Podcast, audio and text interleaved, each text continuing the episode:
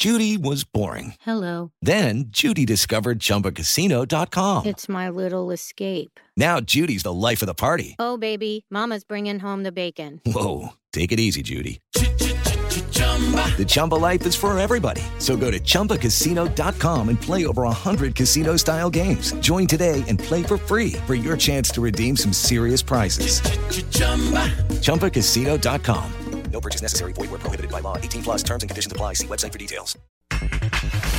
Guillermo Almada tras el empate en el Hidalgo ante Pumas. tener más precisión, sobre todo en la definición, que es el momento culmine de, de todo lo que creamos y de toda la generación que tenemos. Pero en definitiva, vuelvo a insistir, no nos deja contentos el resultado porque queríamos ganar. Andrés Lilini y Dani Alves podría debutar el miércoles frente a Mazatlán. Es un jugador de que por sí solo habla de lo que representa. Físicamente él está bien, venía trabajando, como todos, quiere jugar lo antes posible, así que veremos cuál es la mejor forma. Ricardo Baliño, primer triunfo de Cholos ante América. Si nosotros lográbamos trasladar al campo de juego todo lo que venimos haciendo en la semana, íbamos a tener muchas chances. El desafío es poder sostenerlo al marco. Hay equipo para salir campeón. Álvaro Fidalgo de América. Eh, no hay ninguna excusa para, para no serlo. Estamos enfocados, eh, en eso estamos trabajando día a día. eh, para eso también son estos partidos de, de altísimo nivel y exigencia, para prepararnos para los partidos eh, importantes. Pediste la alineación de hoy. Desde el Montículo, Toño de Valdés. En la novena entrada ganan de todas las formas posibles. Es espectacular lo que están haciendo. De centro delantero, Anselmo Alonso. Eso me llena de ilusión. A mí me encanta mi fútbol, me encanta ver los partidos. En la línea defensiva, Raúl Sarmiento. Es nuestro fútbol y al menos yo sí le tengo un gran afecto y me gusta. Actualiza y aumenta tus conocimientos deportivos con nuestros expertos. Espacio Deportivo de la Noche. Estos son los encabezados en las páginas de internet. Mediotiempo.com, el debut se acerca. El debut de Dani Alves está prácticamente listo para la jornada 5. El defensa brasileño ya tiene su visa de trabajo, como lo indica la legislación del gobierno mexicano. Ahora solo depende de su acondicionamiento físico. Mileniodeportes.com, Federación Mexicana de Fútbol descarta acoso sexual de Maribel Domínguez. La Federación Mexicana de Fútbol informó a través de un comunicado que tras la investigación que se realizó contra el cuerpo técnico comandado por Maribel Domínguez, no se encontró ninguna prueba por acoso o abuso sexual hacia las jugadores. Record.com.mx, el Real Madrid de México. Álvaro Fidalgo, futbolista del América con pasado en el Real Madrid, aseguró que los equipos sí tienen comparación, pues dijo que en México el conjunto de Cuapa es el equipo que acapara los reflectores. CUDN.mx, Katia Itzel García hace historia. Se trata de la primera mujer que pitará un partido de la División de Plata en el fútbol mexicano.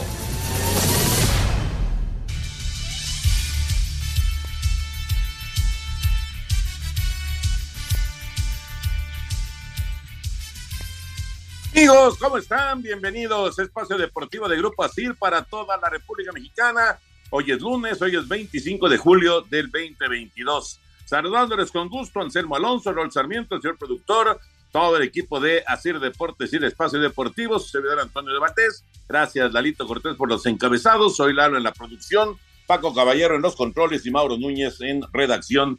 Abrazo para, para todos ellos. Mi queridísimo Anselmín, qué gusto de saludarte.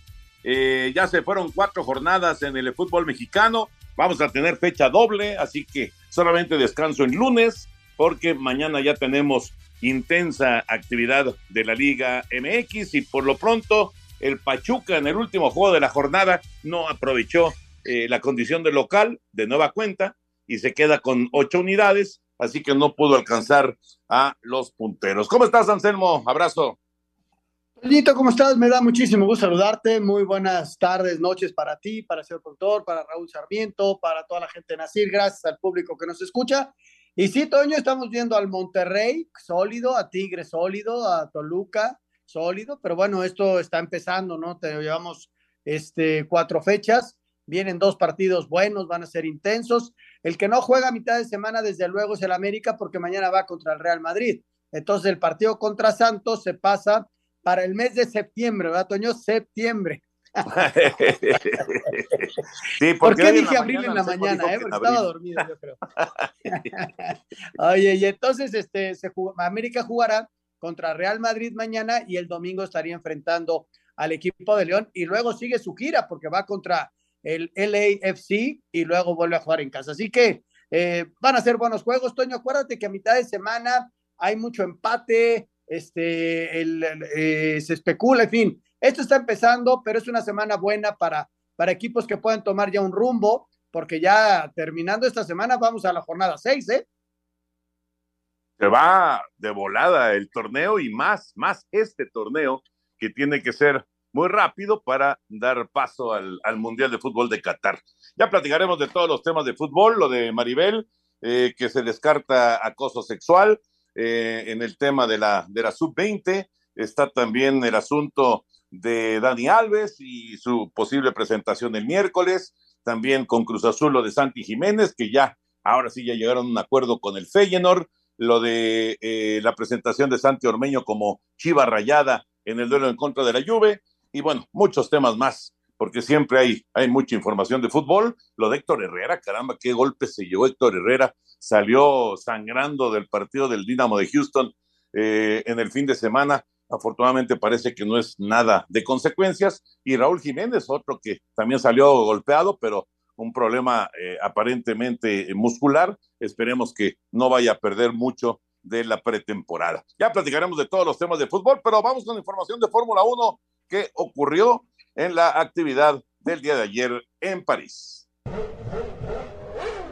Accidente del piloto monegasco Charles Leclerc en la vuelta 18 abrió la puerta para que Max Verstappen se llevara la victoria del Gran Premio de Francia, décima segunda fecha del calendario mundial de la Fórmula 1, cita en la que Sergio Checo Pérez dejó escapar podio al perder posición con Hamilton en la largada y cometer error durante un virtual safety car teniendo a George Russell en rebufo. Escuchemos al jalisciense. Habían dado la indicación que se acababa fuera de la 9 y no fue así, entonces eh, se acabó en la entrada a la 15 y cuando, cuando se para el safety car yo estaba muy cerca de mi delta, entonces no podía acelerar.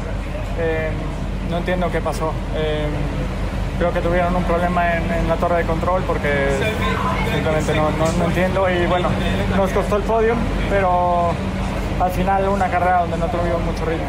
Verstappen acrecentó a 63 y Checo redujo a solo 7 puntos la diferencia contra Leclerc por el Mundial de Pilotos. Asir Deportes, Edgar Flores. Muchas gracias, Edgar. La información no fue el fin de semana de, Checo, sobre todo pues por este detalle de que se le escapa el podio, que pues eh, los que conocen bien, eh, Anselmo, del tema de, de la Fórmula 1, pues hablan acerca de no, no fue tanto Checo, sino, sino su, su grupo, no su equipo, que no, no estuvo atento a lo que estaba sucediendo con, con el safety car, pero pues sea como sea, se le escapó el podio a, Checo Pérez en París.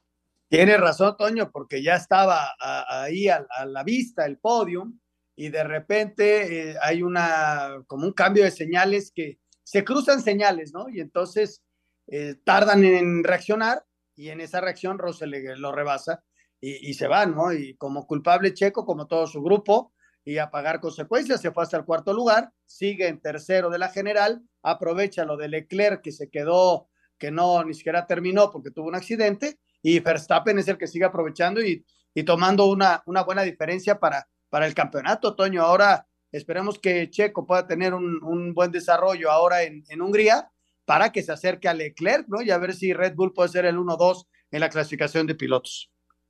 Y mientras esto sucedía en París, en los Estados Unidos, Patricio Ward ahí sí tenía un extraordinario fin de semana. Vamos con información. Conquistando su cuarta victoria en la IndyCar segunda de la temporada, el piloto mexicano Patricio Howard se coronó campeón del Grand Prix de Iowa, cita en la que remontó desde el séptimo sitio, alzándose con la bandera cuadros liderando las últimas 50 vueltas. Aquí sus sensaciones. Uh, el trabajo de los muchachos en boxes fue impresionante. Creo que eso es lo que nos dio rumbo. Obviamente hice el trabajo en el auto para mantenerlo a salvo. Sabía que teníamos el ritmo al pasar por el tráfico, pero es diferente cada vuelta. Así que sí, súper emocionado, súper feliz. Sabíamos que teníamos grandes autos. Creo que se trata simplemente de capitalizar y estar allí cuando era necesario. Ha sido una gran semana.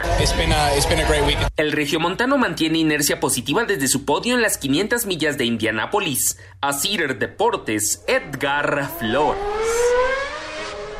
Además, Anselmo corrieron dos carreras y en la otra terminó en el segundo lugar. Entonces le fue muy bien en el fin de semana. Qué padre, Toño, qué bueno que podemos platicar tanto de Checo como de Patricio, ¿no? Patricio está en el quinto lugar de la clasificación, es su segundo triunfo en IndyCar y qué bueno por él.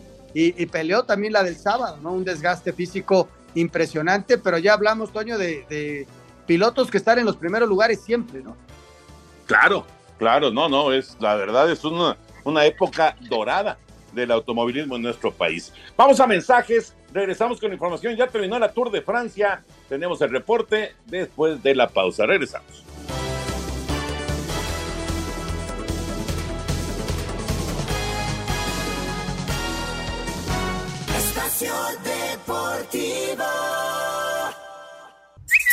Tuit deportivo arroba récord-méxico. Ahora sí, Dani Alves está listo para trabajar en México. Obtuvo el visado correspondiente y ya podrá debutar con Pumas. Prepárense.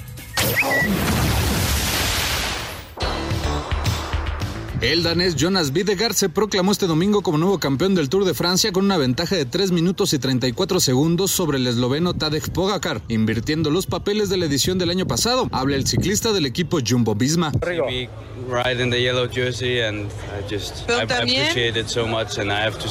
aprecio demasiado el valor de esta camiseta. Quiero decir agradecerle a toda la gente que nos apoyó. Estaremos también en Copenhague. Uh, Luego al pueblo donde vive y luego espero, espero que toda la semana eh, pueda estar también en, el sofá descansando. Videgar ganó las etapas 11 y 18 para convertirse en el segundo danés que se lleva el suéter amarillo en los Campos Elíseos. Para Sir Deportes, Axel Tomán. Gracias, Axel. Ahí está la información. Eh, enorme tradición de la Tour de Francia, Anselmo, y victoria ahora del, danés. Eh, desquitándose de lo que ocurrió efectivamente en la edición pasada. Qué lejos estamos de repente de esos eventos, Toño, porque mira que en Europa hay transmisiones en vivo, lamentablemente a México llega poca información y lo, seguimos poco, eh, ya la tele abierta pues, pues, ni se diga, pero sí está, estamos lejos de ese, de ese mundo, Toño, y cuando estaba Raúl Alcalá lo seguimos muy de cerca, eh, cuando estaba Miguel Arroyo, eh, gente que le daba a México una, una connotación diferente. Pero sí, realmente, Toño, este, el día a día lo seguimos muy poco de tanto, de, las tres grandes eh, de, Europa, ¿no? Que es eh, la Tour de Francia, el Giro de Italia y la Vuelta a España. Esa es una realidad, ¿no? Exacto, exacto. Pero bueno, ahí, ahí está la, la información en el cierre el día de ayer. Eh, ya para terminar con otros deportes, Julio Urias consiguió su novena victoria de la campaña el fin de semana con los Dodgers, también noveno triunfo de la temporada el viernes de José Urquidi, entonces eh, ha sido una buena reanudación de temporada para los pitchers mexicanos. Eh, en el caso de, de, los hermanos Urias, de Ramón y de Luis, también han estado dando sus batazos. Décimo home run de Ramón Urias con los Orioles. Produjo un par de carreras ayer Luis Urias con los cerveceros en ya la segunda parte del calendario de las grandes ligas. Eh, ya estaremos platicando en la semana de la Liga Mexicana de Béisbol también, que los Diablos ya alcanzaron el primer lugar, ahí van junto con Tabasco en la primera posición y Puebla muy cerquita, Tijuana y, y Laredo peleando por el primer lugar en el norte, ya estamos prácticamente entrando a la recta final de la Liga Mexicana de Béisbol. Y nos vamos ya con el fútbol y empezamos con eh, pues este tema que ha traído muchos, pero muchos comentarios, mucha información, eh, de repente pues eh, alguna, algunos rumores que, que me parece que no, no se deben de manejar, creo yo, que no se deben de manejar en una situación delicada como esta, la separación de Maribel de la selección sub-20, pero bueno, ya da a conocer de manera oficial después de todo el análisis y de toda la investigación de la Federación Mexicana de Fútbol, dan a conocer lo siguiente. Let's go, girls. En relación al proceso de investigación interno emprendido en días pasados a partir de una solicitud recibida, por lo que fue separado el cuerpo técnico de la Selección Nacional Femenil Sub-20 que dirigía Maribel Domínguez, la Federación Mexicana de Fútbol informa que después de un proceso de investigación que incluyó entrevistas a más de 20 personas, entre ellas las partes involucradas y las personas que pudieran tener conocimiento o información sobre las quejas presentadas, se llegó a las siguientes conclusiones y decisiones. 1. No se encontraron pruebas ni evidencia alguna de acoso o abuso abuso sexual por parte de ninguna persona del cuerpo técnico de la selección femenil sub-20 hacia sus jugadoras. 2. Se encontró suficiente evidencia de falta de liderazgo y conductas inapropiadas que se contraponen a los valores de trabajo en equipo por parte de las integrantes del cuerpo técnico, compartiendo información y decisiones indebidamente y privilegiando a un grupo de jugadoras. Por lo anterior, estas integrantes del cuerpo técnico de la selección nacional femenil sub-20 fueron separados definitivamente. 3. En el caso de las demás integrantes del cuerpo técnico, que también formaron parte de la investigación. No hubo evidencia de alguna falta de código de fair play de la Federación Mexicana de Fútbol, por lo que la decisión de convocarlos a la concentración recaerá en Ana Galindo, quien asumirá la dirección técnica de la Selección Nacional Femenil Sub-20 rumbo a la Copa del Mundo de la categoría. Cabe destacar que este domingo Maribel Domínguez, a través de un comunicado, daba a conocer que acataría el dictamen de la Federación Mexicana de Fútbol. Asir Deportes Gabriel Ayala. Gracias, Gabriel. Ahí está la información. Este es el comunicado, Anselmo, por parte de la Federación Mexicana de Fútbol en el, en el tema de la sub-20. No hubo acoso sexual. Esto lo, lo confirma la gente de Federación. Eh, de cualquier manera, queda fuera Maribel de, del equipo, eh, también el preparador físico y eh, Ana Galindo ahora tendrá esa responsabilidad que le cae de repente, ¿no? De, de tener un mundial que está a la vuelta de la esquina. Qué tema tan, tan delicado se dio, Toño. Hubo gente irresponsable que sacó nombres y todo ello. Este, creo que la federación hace bien en, en apurar las cosas, apurar la investigación, porque entre menos información, más imaginación se da entre, entre mucha gente, ¿no? Que quiere ganar notas y que quiere estar este, presente, ¿no? En redes sociales, en todos lados. Es la verdad penoso que haya gente que quiera eh, lucrar con esto. La realidad es que no hubo acoso sexual, sin embargo, las prácticas de entrenamiento para la federación no fueron las adecuadas y entonces se sale Maribel. Lástima, porque Maribel es un símbolo del fútbol femenino en nuestro país. Esa es, esa es una realidad. Ella, ella había mandado su comunicado, va a respetar todo esto y creo que a final de cuentas, Toño, no hay delito que perseguir. Sin embargo, para la federación, la federación toma, toma sus decisiones, ¿no? Correcto, así es. Bueno, pues ya veremos cómo, cómo le va a esta, a esta selección sub-20 que pues llegará al, al Mundial eh, con, pues, con toda esta sacudida que se dio de manera interna y que pues ha provocado que cambien a, a la directora técnica, en este caso a Maribel. Vamos con eh, la Liga MX, vamos a escuchar todo lo que sucedió en esta jornada número 4 y platicamos. La jornada 4 de la Apertura 2022 de la Liga MX trajo el primer triunfo de Tijuana en el torneo y fue ante el América, la tercera victoria al hilo de Tigres y el tercer empate de las Chivas que continúan sin ganar. En el caliente los Cholos derrotaron 2 a 0 a un América que llegaba con una carga de trabajo tras las derrotas ante el Chelsea y el Manchester City en su gira por Estados Unidos. Este triunfo significó el primero del equipo fronterizo en el torneo que llegó a cuatro puntos. Habla su técnico Ricardo Baliño. Más allá de que si el rival era América o el que tocase, teníamos que prepararnos que si nosotros lográbamos trasladar al campo de juego todo lo que venimos haciendo en la semana, íbamos a tener muchas chances. Después del partido de hoy, del rendimiento que tuvo el equipo hoy, el desafío es poder sostenerlo el martes. En el Azteca y en un gran partido, Cruz Azul y Puebla empataron a dos. Los goles de la máquina fueron obra de Santiago Jiménez, quien podría haber jugado su último partido con los celestes, ya que podría emigrar a Europa para jugar con el Feyenoord. En el Akron, Chivas y León empataron a cero. El equipo tapatío apenas suma tres puntos, no ha ganado y solo ha marcado un gol en cuatro fechas. Tigres aprovechó que Atlas se quedó con 10 hombres apenas al minuto 6 del partido tras la expulsión del arquero Camilo Vargas y ganó 2 a 0 en el Universitario con goles de Jesús Angulo y André Pierre Guignac para sumar su tercera victoria al hilo y llegar a nueve puntos. Habla su técnico Miguel Herrera. Es importante ganar los partidos que tienes en casa y, sobre todo hacer bien las cosas. Creo que todavía nos está faltando mayor contundencia porque tuvimos para hacer. Igual el portero de ellos entró a hacer las cosas también muy bien. Seguimos sumando puntos, estamos peleando la parte de arriba de la tabla y ahí seguimos Si hacemos bien las cosas. En la corregidora a puerta cerrada, Monterrey le pegó tres goles a cero al Querétaro para llegar a nueve puntos y colocarse en el liderato de la tabla general, superando al Toluca y a Tigres por mejor diferencia de goles, ya que los Diablos también ganaron su compromiso en casa ante Santos dos goles a uno. Mazatlán y el Atlético de San Luis igualaron a un gol en el Kraken, mientras que Necaxa en el Victoria derrotó un gol a cero a Juárez. La jornada 4 cerró con el empate a cero entre Pachuca y Pumas en el Hidalgo. Los felinos ya cuentan en sus filas con su flamante refuerzo Dani Alves, quien se quedó en la Ciudad de México para trabajar en el tema físico. Asir Deportes Gabriel Ayala. Gracias, ahí está el reporte completito de lo que fue la jornada 4 del balompié mexicano. Levantan la mano los equipos regios eh, en esta jornada, Anselmo, con eh, eh, triunfos de Rayados y también de Tigres. además, Rayados y Tigres ya llegaron a la parte alta de la tabla con nueve unidades. También Toluca está con nueve puntos, son los que más han sumado en este arranque de torneo. Claro que es muy joven todavía el campeonato, pero hay que pues ir viendo cómo cómo van eh, tratando de tomar ventaja, ¿no? Y los llamados grandes, pues que ninguno ganó, ni uno solo ganó.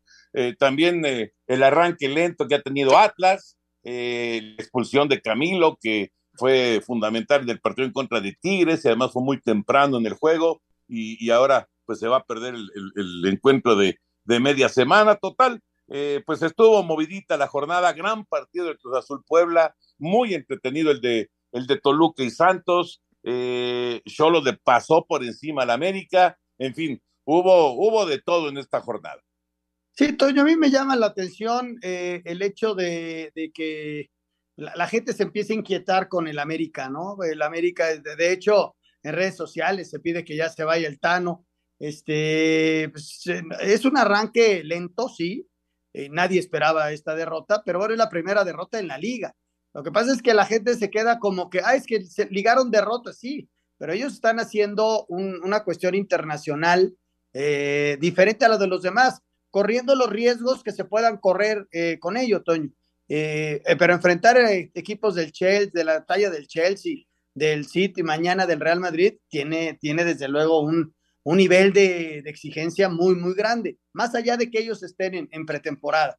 Y entonces luego, luego empiezan las sospechas eh, y empiezan las preguntas, ¿habrá valido la pena, no habrá valido la pena? ¿El Tano está o no está? Hay que recordar lo que hizo el Tano, tomó este equipo en los últimos lugares de la tabla y lo llevó a semifinales. Esa es una realidad. Y el equipo, pues no, no se le han dado las cosas, esa es una realidad también. Y ahora tendrá que jugar en la liga el próximo domingo contra León. Mañana eh, es un partido bravísimo, Toño, porque ya se anunció que está Benzema, y el equipo viene de perder con el Barcelona y es otro de los equipos que no puede ligar derrotas. Entonces sí, me llama la atención lo que se habla de, América. El Atlas que dices arrancó lento. Tengo muchas ganas de ver a, Dani Alves. Me deja dudas, Toño, si no creo que esté para 90. Yo creo que estará para medio tiempo. ¿Por qué? Porque él viene de vacaciones, ¿no? Esa es la realidad.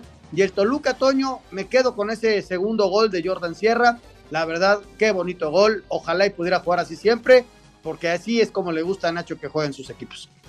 y, la verdad es que es muy agradable ver al Toluca, o sea, en cuanto logren aumentar, digamos, ese, e, e, ese fútbol en cuanto a, la cantidad de minutos en que puedan desarrollarlo, porque todavía de repente el equipo se le está cayendo, el Toluca va a ser sin duda un candidato, ¿no? Y fíjate que lo del América, a mí no me sorprende lo de, lo de, lo de la presión al Tano, porque a final de cuentas, la, la, historia te indica que eh, pues no, no, no es, vamos, no es un equipo en el que haya mucha paciencia, no es como Guadalajara con cadena, no hay mucha paciencia, esa es la realidad. Ya veremos, ya veremos qué pasa con estos eh, equipos de tanta tradición y tanta afición. Vamos a mensaje, regresamos. Espacio Deportivo. Un tuit deportivo arroba Azteca Deportes. Ya se viene la remodelación de la Casa del Barcelona. Aprovecharán la pausa de Qatar 2022 para acelerar la remodelación del Camp Nou. Espacio por el mundo. Espacio deportivo por el mundo. El defensa francés Jules Koundé tendría ya un acuerdo para ser nuevo jugador del Barcelona procedente del Sevilla, en una transferencia que rondaría los 50 millones de euros. Christophe Galtier, director técnico del Paris Saint-Germain, aseguró que el italiano Gianluigi Donnarumma será su portero titular ante la expectativa de que Keylor Navas recuperara el puesto esta temporada. Eric Gutiérrez llegó a un acuerdo con el PSB para que el mexicano sea jugador del equipo de los Países Bajos hasta el 2025, es decir, tres años más de su contrato actual. Manuel Pellegrini entrenador del Real Betis, descartó a Diego Laines para la pretemporada del equipo verde y blanco en Inglaterra, con lo que su salida del club es inminente, al igual que la de su compañero William Carvalho. Diversos medios aseguran que Xavi le pidió a Frenkie de Jong rebajarse el sueldo en un 50% si quiere permanecer en el club laboral. Espacio Deportivo, Ernesto de Valdés. Muchas gracias. Ahí está la información del eh, fútbol internacional. Señor productor, necesitamos participante para la quiniela.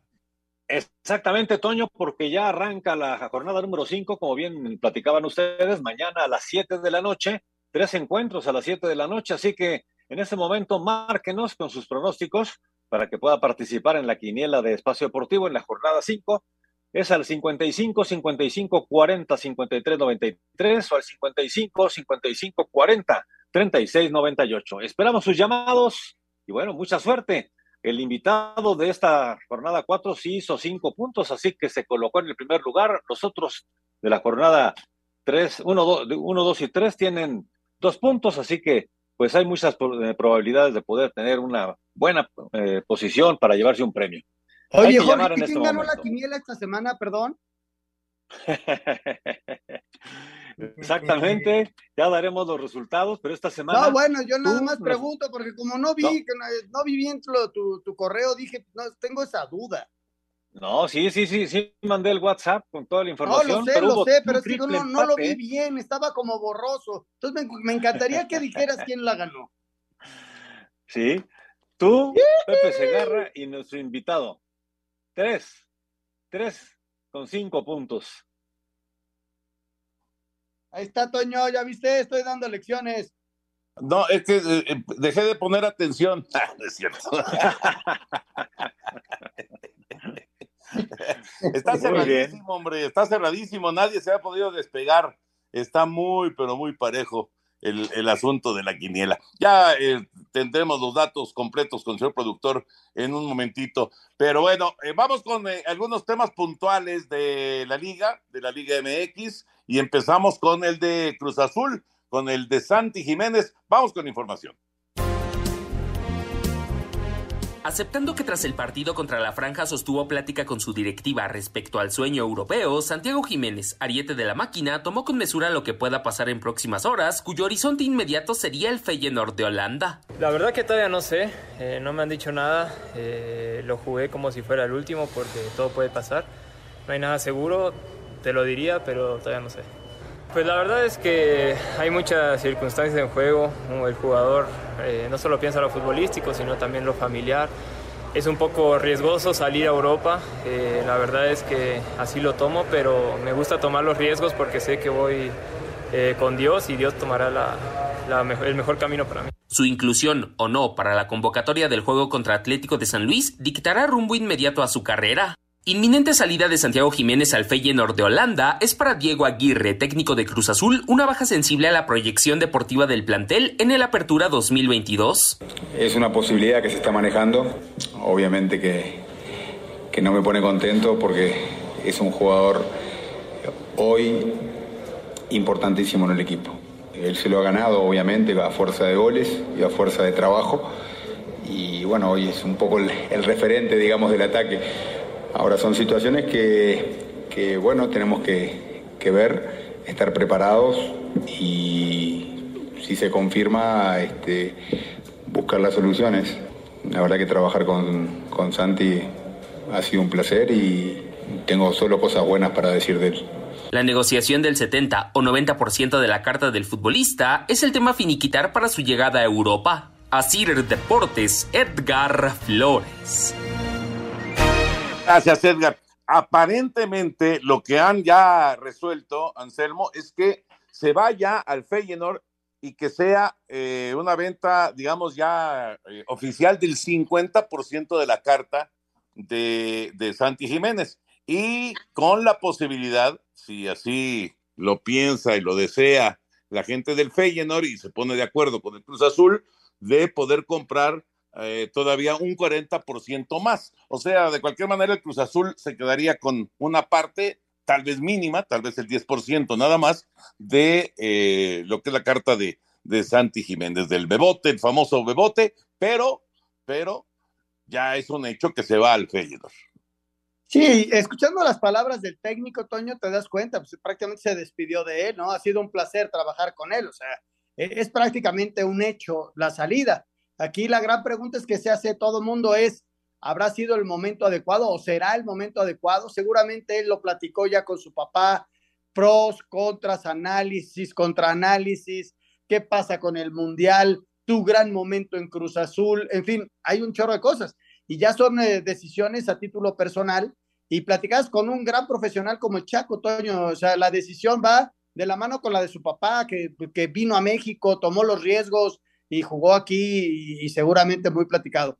No nos queda más que esperar a que sea oficial y desear la mejor de la suerte y que juegue en el Feyenoord Toño y que siga haciendo goles y que, y que juegue con la selección nacional mexicana en el Mundial. Ojalá ese sí. Yo a él lo veo, Toño, como el tercero de, en el eje del ataque de México. El primero lo veo a, a Raúl Jiménez, el segundo a Funes Mori y Santi ya eh, en el tercer lugar, ¿no? Y todos los demás que puedan jugar, pues quedarían atrás. Que por cierto, en este momento, entre Santi y Funes Mori, ya van nueve goles en el torneo, ¿eh? Nueve goles. Eh, han arrancado muy bien los dos. Eh, cinco de, de, Jiménez, cuatro de Funes Mori, y el caso de, de Raúl Jiménez en, en la pretemporada del, Wolverhampton, ha marcado en un par de ocasiones, aunque salió tocado de la, de la pierna. Pero bueno, eh, por lo menos en este momento, así, en este instante, esos jugadores que acabas de mencionar están haciendo una buena cantidad de goles. Ojalá y que esto se mantenga, ¿no? Ojalá, Toño, ojalá y se mantuviera y que no hubiera lesionados y que los tres llegaran en gran forma y que le metieran eh, broncas al Tata Martino en la elección del eje de ataque de México, ¿no? O sea, que los tres anduvieran extraordinarios. Yo creo que la mano la lleva Raúl Jiménez por el gran potencial, la jerarquía, eh, y, pero imagínate que, que le vaya extraordinario y que, que si hubiera quedado en México y hace 12, 14 goles, Toño, pues pones a pensar al técnico nacional, ¿no? Sí, sí, yo creo que por lo menos, por lo menos estará eh, pues eh, haciendo eh, que, analice muy bien pues cómo, cómo va a estar el, el, tema de los centros delanteros para la Copa del Mundo, el Tata Martino. Otro tema muy puntual de la, de, del fútbol mexicano es lo de Dani Alves, que ya tiene, ahora sí, de manera oficial, su visa de trabajo y dice Lilini, el miércoles podría presentarse. El técnico de los Pumas, Andrés Lilini, dijo que el próximo miércoles frente a Mazatlán, en lo que será la fecha 5 del torneo de apertura 2022 en el Estadio Olímpico de Ciudad Universitaria, se podría dar el debut de Dani Alves con la playera del cuadro auriazul. Como, como todo jugador, cuanto más importante, grande y jerarquía tienen los jugadores, más humildes son. Se puso a disposición, veremos cómo está. Al final el que toma la decisión soy yo, pero es un jugador de que por sí solo habla de lo que representa. Físicamente le está bien, venía trabajando, como todos, quiere jugar, quiere jugar lo antes posible, así que veremos cuál es la mejor forma. Para Sir Deportes, Memo García. Pues por lo que escuchamos, el miércoles veremos la presentación de Dani Alves en, en México, ¿no? Yo creo, Toño, que va a jugar no sé cuántos minutos, no sé cómo esté en lo físico, si estaba de vacaciones en Europa, pero tampoco sabemos si él estaba trabajando por su parte, ¿no? Para estar listo en cualquier momento. Entonces, es, es un gran profesional. Eh, la gente va a, a, se va a ir a Ciudad Universitaria. Este, y la verdad va a ser súper atractivo verlo, ¿no? Cómo está en lo físico, dónde lo va a poner Lilini, si lo va a poner de lateral derecho, lo va a tirar un poquito más adelante para que sus traslados no sean tan largos, no venir desde atrás. Pero de que es un este, referente, Toño, y que el partido del miércoles no me. Ah, caray, ¿a qué hora juegan? Yo tengo partido a las 7 en la torre. ¿Qué voy a hacer, Antonio? ¿Qué voy a hacer? Pues, Tú no, no Juan puedes Gato, yo grabar, Algarabán. sí. Voy a empezar a transmitir el de Necaxa y voy a estar viendo otro. lo puedes grabar, pues tampoco es así como que, ¿no? Bueno, está bien, pero ya no es lo mismo. Bueno, pero no, no, no es a la misma hora que el tuyo, ¿eh? Ah, ¿no? Ah, bueno, no. está bueno. El, Ya, el Pumas. Mazatlán es a las nueve de la noche. Ya voy a dormir tranquilo. Necaxa Pachuca es a las 7, Querétaro Chivas a las 7 y Pumas contra Mazatlán a las 9 de la noche, hablando de los partidos del miércoles, ¿no? Porque mañana juegan Cholos, Atlas Cholos a las 7, Juárez Tigres a las 7, Monterrey Puebla a las 7, Atlético de San Luis Cruz Azul a las 9 y León Toluca a las 9 de la noche. Así está, va- se va a ir rapidísimo esta jornada número 5 entre martes y miércoles y va a quedar pendiente el, el partido de, de América que es contra Eh, contra Santos, eh, Santos. Santos. Contra Santos, exactamente. Contra Santos. Muy bien. Eh, tercer tema, así muy puntual. Santi Ormeño, que ya se puso el uniforme de Chivas, ya jugó contra la Juve en el 2 a 0 de la Juventus frente al Guadalajara en los Estados Unidos. Aunque no pudo hacerlo con gol, Santiago Ormeño se fue satisfecho con su debut como jugador de las Chivas en el duelo contra la Juventus. Bien, estoy muy contento hoy. Por fin se da mi debut después de, de todo el tema. Estoy muy feliz, lástima que el resultado no se dio. Creo que es importante para nosotros venir a un partido de este nivel. Nos hace darnos cuenta para qué estamos. Creo que competimos bien a pesar de que no se dio. Y pues yo en lo personal estoy muy feliz de, de haber debutado y ahora ya pensar en el juego de liga. Ormeño lamentó las críticas hacia su persona por jugar con las Chivas sin defender la playera del tricolor. Yo tengo que estar en lo mío, que es estoy en Chivas, tengo que rendir, tengo que dar lo mejor de mí y pues más que eso disfrutarlo, ¿no? Porque cualquier futbolista quisiera estar en mi lugar. Se siente feo, obviamente se siente feo que digan que no soy mexicano, pero todos sabemos que, pues, que lo soy y, y que tuve la bendición de jugar por la selección peruana. Para Sir Deportes, Axel Tomán. Ahí está la información y lo que comenta Santi de su presentación con las Chivas Rayadas del Guadalajara. Vamos a ver ahora cuánto lo utiliza Ricardo Cadena ya en la liga. Vamos a mensajes y regresamos. Tenemos mucho más aquí en Espacio Deportivo. Espacio Deportivo. Redes sociales en Espacio Deportivo, en Twitter, arroba e-bajo deportivo y en Facebook, Espacio Deportivo. Comunícate con nosotros. Un tuit deportivo. Arroba la afición. Boletos de París 2024 serán electrónicos para evitar el caos de la final de la Champions League.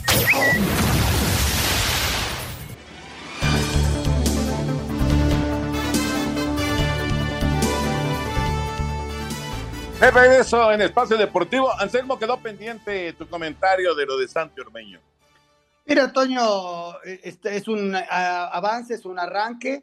Ah, se le va a empezar a exigir diferente cuando, cuando vengan los goles por lo- lo- los partidos en México, porque mira que le hace falta goles al Guadalajara, ¿no? Tan solo un gol en toda la temporada y el que hicieron se los quitaron y luego un penal y lo fallaron, entonces le está costando la definición y Santi tendrá esa responsabilidad y desde luego que la presión va a ser dura, ¿no? Por todo el contexto que hubo, por todas las circunstancias alrededor, ¿no? Él nació en México, se hizo en México, su mamá es mexicana, él es mexicano. Ah, que optó por jugar con la selección peruana, pues es una de las opciones que te da ahora el reglamento internacional, pero él, él es mexicano de nacimiento. Y ya está con nosotros Eduardo Bricio para platicar del trabajo arbitral del fin de semana. ¿Cómo estás, Milalo? Abrazo. Toño querido, Anselmo, señor productor, les saludo con el afecto de siempre, igual que a todos los radioescuchas. Mira, pienso que no hay quejas de los equipos en los partidos del fin de semana, ¿no? En esta jornada 4 se quejó Chivas en el partido de media semana, pero creo que no hay un solo equipo que culpe al arbitraje o que se esté quejando del arbitraje, aunque sí fue prolífica para el comentario, ¿no? Mira, me gustaría habla- hablar del penal que le sancionan el Mazatlán San Luis a favor de los mazatlecos, porque es una jugada bien rara. Yo no veo la falta, aunque la he visto mil veces, yo no veo la falta. Aunque el comentarista dice, vean, claro, la pierna izquierda de Waller le pega a la pierna izquierda de Benedetti, pues yo no lo veo. El, bien lo decía el otro día, Toño, que la línea de intervención del VAR debe ser un poquito más alta, ¿no? Que estas jugadas, el VAR no es un detector de faltas, ¿no? Yo no lo hubiera llamado si fuera el VAR y tampoco lo hubiera marcado, ¿no? Por cierto, el VAR era Pérez Durán, que se ha vuelto medio conflictivillo en los últimos tiempos, ¿no? Igual en el partido Cruz Azul Puebla también escuché alguien que decía que no es penal el que, el que sale Anthony Silva con todo y caballo y Antuna lo brinca. si no brinca le pasa lo que al Perico, pues sale con todo eh, el arquero poblano y pienso que sí lo alcanza a tocar, pero aunque no lo toque, es dar o intentar dar, ¿no? Es un penal, para mi gusto, indiscutible, el empate de, de Cruzul, que por cierto ejecutó el bebote, ¿no? Igual en el Tigres América, en el Tigres Atlas, perdón, la expulsión de Camilo Vargas también es inobjetable, ¿no? Hay quien dice que hay un jugador que está sobre la portería, sí, pero es un defensa y ni siquiera está bien sobre la portería, está cerrando la pinza, el arquero que comete una falta, una mano fuera del área y con esto malogra una clara y manifiesta oportunidad de gol porque el balón iba largo, bien expulsado por el gato Ortiz al minuto 5, complica él un poco la situación porque primero corta cartucho con la amarilla y la saca y luego ya eh, le dicen, la piensa y, expulsa bien desde mi punto de vista al arquero, pero no hay prisa, no se precipiten a sacar las tarjetas, pues porque eso provoca la, pues los malos pensamientos de la gente, ¿no? Y finalmente en el Pachuca Pumas, un joven árbitro, Brian Omar González, tiene que recurrir a dos expulsiones eh, que se las dicta el VAR. Por cierto, el VAR era Gerardo Martínez Bravo, el que provocó la expulsión de, Rotondi, pero bueno, esas jugadas las tiene que ver el árbitro, ¿no? Porque son, unos clases de patadones que los tiene que ver el árbitro. Hey, este es un, un árbitro joven, es un árbitro novato, que le ayudó, le ayudó el VAR, ¿no? Fue, se hizo justicia, pero ese tipo de expulsiones las tiene que ver el árbitro, ¿no? Anselmín. Pues ahora sí no hay de qué pelearnos. No, ahora yo, yo te reclamaría la jugada del Necaxa Toluca. No, no, la verdad todo muy claro. En el partido que me toca, Lalo, que es el de Necaxa, yo creo que las dos expulsiones son adecuadas, este, lo lleva bien el árbitro, este, yo no, ahora sí que, pues, desde luego con sus eh, ¿no? Pero como que dices lo del bar en Brian, yo creo que tenía que haber sacado, sobre todo la de la del final, ¿no? En donde el, agente de Pachuca pues ya está acabando el partido y están perdiendo un jugador para un partido, ya, porque ya en el juego en per se, pues ya no iba a influir porque ya se estaba terminando, ¿no? Entonces, pero bueno, este, yo creo que le ponemos una muy buena palomita este, al arbitraje con esa duda del, del gol de, de, de la semana pasada, el de, el de Vega, ¿no? Sí, eso quedamos que lo habíamos discutido en el partido Chivas contra León, el penal de Chicote que falló, que luego le echan la culpa porque le anularon un gol a Vega, desde mi punto de vista bien anulado, no se ha pronunciado la comisión de árbitros al respecto, ojalá y lo, lo haga pronto. En fin, esta semana ya están las designaciones, el cantante que iba invicto llevaba cuatro partidos seguidos, ahora va dos veces de baja y no, y no, va, no va a actuar como, como árbitro central, pero ya están las designaciones, las pueden consultar en la página de la federación para los partidos de mañana y pasado mañana. Yo tengo mucha curiosidad de, de qué se va a comentar sobre el gol de, de Alexis Vega, a ver qué, a ver qué, qué, dice este Armando. Gracias, Lalito, un abrazo como siempre. Todos, que tengan gran semana y que disfruten la jornada de, de media semana. Cuídense mucho, hasta luego. Abrazo, Milalo. Espacio Deportivo. Un tuit deportivo. Arroba F Deportes. Así llegaron los jugadores del Real Madrid a su sexto entrenamiento de pretemporada en UCLA. El miércoles, segundo amistoso de pretemporada frente al Club América en San Francisco.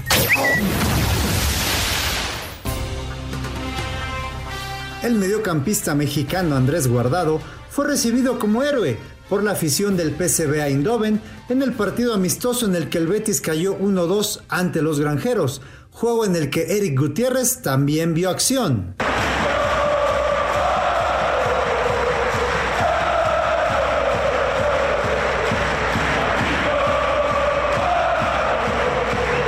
mientras que Raúl Jiménez marcó su segundo gol en la pretemporada en el triunfo del Wolverhampton 3-0 sobre Besiktas. Gerardo Arteaga fue titular en la derrota del Genk ante Brujas. Jesús Corona también comenzó el partido en el que el Sevilla empató con el Sporting. Javier Hernández y Efraín Álvarez fueron titulares en el triunfo del Galaxy 2-0 sobre Atlanta, equipo que dirige Gonzalo Pineda y en el que Ronaldo Cisneros salió de cambio en el segundo tiempo, mientras que Carlos Vela fue amonestado y jugó 78 minutos en el triunfo de Los Ángeles sobre Sporting Kansas City. Para Sir Deportes, Ricardo Blancas. Muchas gracias, Ricardo. Bueno, rápidamente les digo que tenemos ya invitada para la jornada número 5, es Ana Laura Olvera Vázquez de Querétaro, Querétaro. Laurita nos está diciendo que para el partido Atlas Tijuana está con el Atlas, al igual que Toño, Anselmo, Raúl y su servidor. Monterrey Puebla está con Monterrey, así como Anselmo, Toño, Raúl, yo digo empate. Y el de eh, Juárez contra Tigres está diciendo Tigres, al igual que su servidor. Toño, Anselmo y Raúl se van con un empate. Así están las cosas para estos partidos que inician mañana a las 7 de la noche. ¿Y cómo quedó la quiniela de la jornada número 4? Bueno, pues está, como decía Toño, muy apretado el asunto. En primer lugar quedó Anselmo, al igual que nuestro invitado Óscar Alejandro Olvera Benítez de León, Guanajuato, con cinco puntos, igual que Pepe Segarra. Con cuatro, bueno, pues muchísimos. Villalbazo, Alfredo Romo, Eduardo Bricio, Iñaki Manero, su servidor, Jorge de Valdés, Juan Miguel Alonso, Óscar Sarmiento, Ernesto de Valdés, Raúl Sarmiento y Toño, Toño de Valdés también, cuatro puntos todos. En el fondo, el Polito Luco y Alex Cervantes con tres. El acumulado después de cuatro jornadas, cuatro, hay, hay cuatro empatados en primer lugar. Eduardo Bricio, Iñaki Manero y Juan Miguel Alonso, así como Raúl Sarmiento, tienen 16 puntos. En segundo lugar, digamos, que ya viene siendo el quinto, porque son el siguiente escalón, de Toño y su servidor con 15. Después están abajito, un punto abajo con 14, Villalbazo, Anselmo, Óscar Sarmiento, Pepe y Ernesto mm, de Valdés. Y con 13 está Alejandro Cervantes y el Polito Luco. En el fondo aparece por ahí eh, Alfredo Romo, que tiene 12 puntos. Así están las cosas en este momento en lo que es la quiniela de espacio deportivo. Mucha suerte eh, a Laurita en esta jornada 5 que arranca el día de mañana y gracias por todos sus llamados y mensajes. Muy buenas noches, Jesús Torres de Morelia. Felicidades. Tienen para mí el mejor programa deportivo. Los escucho camino a casa. Les mando un cordial saludo. Gracias, abrazo. Muy buenas noches. Disculpen mi ignorancia. ¿Por qué la visa de trabajo la tramitan en países centroamericanos? ¿Por qué no aquí en México? Nos pregunta Héctor Nieves. No, no, desconozco cuál, cuál sea el trámite, pero es algo que no, no, no es la primera vez que, que sabemos eh, se, se, tiene que realizar, que tienen que salir del país para luego solicitar la visa de, de trabajo. La verdad, no, de, desconozco cómo es el trámite. Ok. Muy buenas noches, excelente programa. Con todo respeto, los equipos grandes del fútbol mexicano son América, Guadalajara, Toluca, Cruz Azul, León, Pumas y Tigres, en ese orden. Ya atrás de ellos están Pachuca, Santos y Monterrey, respectivamente. La grandeza les dan, eh, se la dan los títulos, no la popularidad. Eh, hay analistas de fútbol que siempre desprecian al Toluca, y eso que no le voy al Toluca, sino a Chivas. Muchas gracias, nos dice Darío Vargas. Son puntos de vista, son puntos de vista y, los cuatro grandes es a, por varias cosas, no nada más por títulos, es a nivel eh, aceptación de la gente, muchas cosas que hay alrededor, no solamente por los títulos. Y estoy de acuerdo, el Toluca tuvo una época maravillosa, luego lleva 10 años que se nos ha caído, ¿no? Excelente noche para todos en tan padre programa deportivo diario. Oigan, Adrián Fernández se retiró en la Indy, en donde corre ahorita ahora eh, Patricio. Y bien por Checo, aun, aunque no estuvo en el podium, pero fue eh, de los que sumó buena cantidad de puntos, nos dice Arturo Ramírez de la ciudad de León, Guanajuato. Además, un tipazo, Adrián Fernández, tipazo. Sí, cómo no. Sí, sí, sí. Señores, pues hay muchas más llamadas, pero se nos acaba el tiempo. Gracias, Anselmo Alonso. Buenas noches. Hasta mañana, buenas noches, gracias. Gracias, Toño de Valdés. Buenas noches. Vámonos, ahí viene Eddie, así que ustedes quédense aquí en Grupo Asir. Buenas noches.